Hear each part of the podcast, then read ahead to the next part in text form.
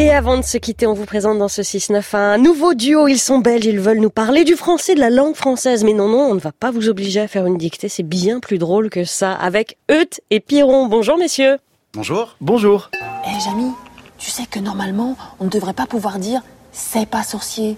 On devrait dire ce n'est pas sorcier. Oh, c'est pas grave. Jamy, ce n'est pas grave. Ok, je ne le dirai plus. Tu parles bla bla bla. Bla Bonjour à tous. Le français n'existe pas. Ah, ça commence bien. C'est avec cette phrase que le grand professeur Jean-Marie Klinkenberg introduisait ma toute première leçon de linguistique à l'université de Liège en Belgique en 1996. Quand on entame des études pour devenir prof de français, ça la fout mal. Oui, j'avoue. Quand on demande à un linguiste euh, est-ce que ça se dit ça, il répond en général ben ouais, tu viens de le faire. Quand on lui demande est-ce que j'ai le droit de dire ça ou est-ce que ça existe en français, ça le fait sourire parce qu'on se réfère souvent à un français qui n'existe pas, c'est-à-dire à un français qui ne correspond pas à celui que les gens pratiquent dans la réalité. Ce sont pourtant ces usages réels que les linguistes étudient, comme un scientifique observe les êtres vivants, alors que le prof de français, lui, c'est plutôt le curé de la langue. Le français scolaire est un modèle de français, ou plutôt un français modèle qu'on appelle le français standard ou le français académique, celui de la grammaire scolaire, celui qui dit une phrase débute par une majuscule et se termine par un point. Celui qui dit qu'on doit pratiquer l'inversion du sujet et du verbe dans les phrases interrogatives. Euh, Viendras-tu boire un verre avec moi samedi soir? Au mieux, tu parles comme Siri, au pire, tu sonnes comme un psychopathe. Oui, ça fait un petit peu peur. Hein. Celui qui dit encore que la tournure moi, je ou nous, on est un emploi fautif ou un tic de langage. Nous, on voit pas le problème parce que la linguistique s'intéresse à la langue telle qu'elle est et non telle qu'elle devrait être. On a appelé nos chroniques Tu parles parce que la langue française en vrai et avant tout, tu la parles. Bon déjà ça s'appelle la langue. La linguistique nous rappelle en effet que la langue est avant tout orale, qu'elle précède l'écrit qui a été au départ inventé pour transmettre la langue orale.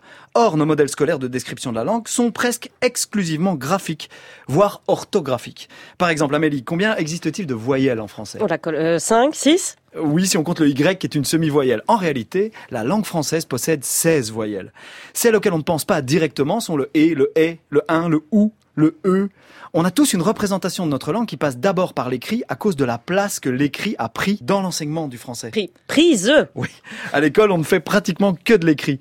Et on pense que c'est le dictionnaire qui donne son sens au mot. Alors qu'en fait, il ne fait dans le meilleur des cas que d'essayer de le saisir. Parce que le sens d'un mot, ça passe avant tout par son contexte. C'est d'ailleurs ce qui nous permet de comprendre la langue des schtroumpfs. Tout le monde a parfaitement schtroumpfé ce que je viens de dire. Ah oui, là c'est votre côté belge. Hein. Voilà. Nos chroniques s'appellent Tu parles parce que tu parles, c'est tellement plus que la deuxième personne du singulier de l'indicatif présent du verbe parler. Par exemple, l'Académie française, une référence, tu parles. En fonction des contextes ou de l'intonation, les mots peuvent prendre des sens radicalement différents. Un enfant signale à un autre qu'il a perdu au jeu du roi du silence. Tu parles. Un homme réalise que son chien vient de lui dire un truc. Tu parles.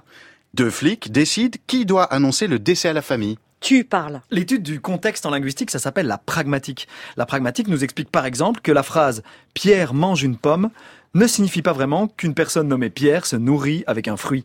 Cette phrase dit surtout je suis un exemple de grammaire. Qui est ce Pierre? Pourquoi mange-t-il une pomme? Tout le monde a compris que Pierre, ça n'est pas le sujet. Le français scolaire ou académique n'est qu'une vision hors contexte de la langue et de ses usages. Mais elle n'est pas toujours suffisante, ou plutôt elle est toujours insuffisante, pour parler de la langue réelle dans son milieu naturel. Tu parles, c'est enfin le titre d'une super chanson Ah oui, on l'adore. Philippe Catherine. de hein. Philippe Catherine qui contient en sous-texte cette délicieuse ambiguïté des énoncés qui fait que notre langue est bien plus riche et bien plus subtile que ce que les puristes et les académiciens veulent bien nous le laisser entendre. Et Piron, on vous retrouve demain à 8h55. Allez les voir en vrai hein, aussi au Festival d'Avignon. Le spectacle s'appelle La convivialité ou la faute de l'orthographe du 5 au 28 juillet au théâtre du Chapeau d'Ébène. Je vous le conseille absolument.